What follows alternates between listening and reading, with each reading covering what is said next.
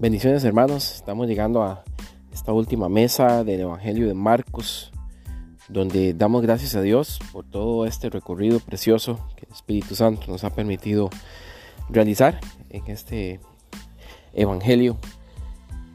La versión de Marcos, eh, donde hemos visto todo el proceso desde el versículo 1 de ese capítulo número 1 que decía principio del Evangelio, principio de esa buena noticia. Y acá ya al final, en el capítulo 16, del versículo 14 al 20, pues vemos ya ha pasado la resurrección y en estas páginas del Evangelio de Marcos nos queda retratado esa gran comisión o esa comisión que también la vemos en Mateo. Vemos como el mensaje de, de salvación, mensaje de, de la resurrección, el hecho irrefutable de la resurrección que ha plasmado en esta comisión que le da nuestro Señor Jesucristo a los apóstoles en el versículo 15, después de haber reprochado ¿verdad? su incredulidad, la dureza de su corazón.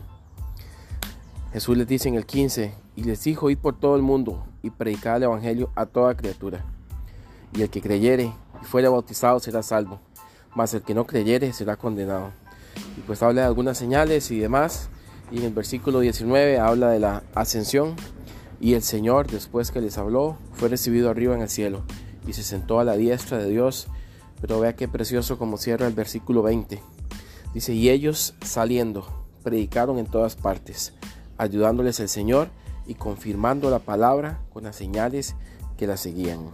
Amén. Y esta es la invitación que nos hace eh, Marcos acá, que nos hace el Señor, el Espíritu Santo a través de, Marcos, a, a predicar el Evangelio. Dice que ellos salieron y predicaban, ser testigos de su resurrección, ser testigos de este mensaje, ser testigos de todo este camino que hemos llevado a lo largo de estas 63 semanas.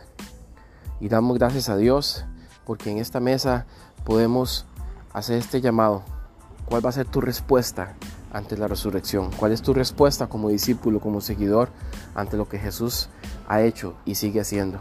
Es la tarea de la iglesia, es tu tarea y es mi tarea.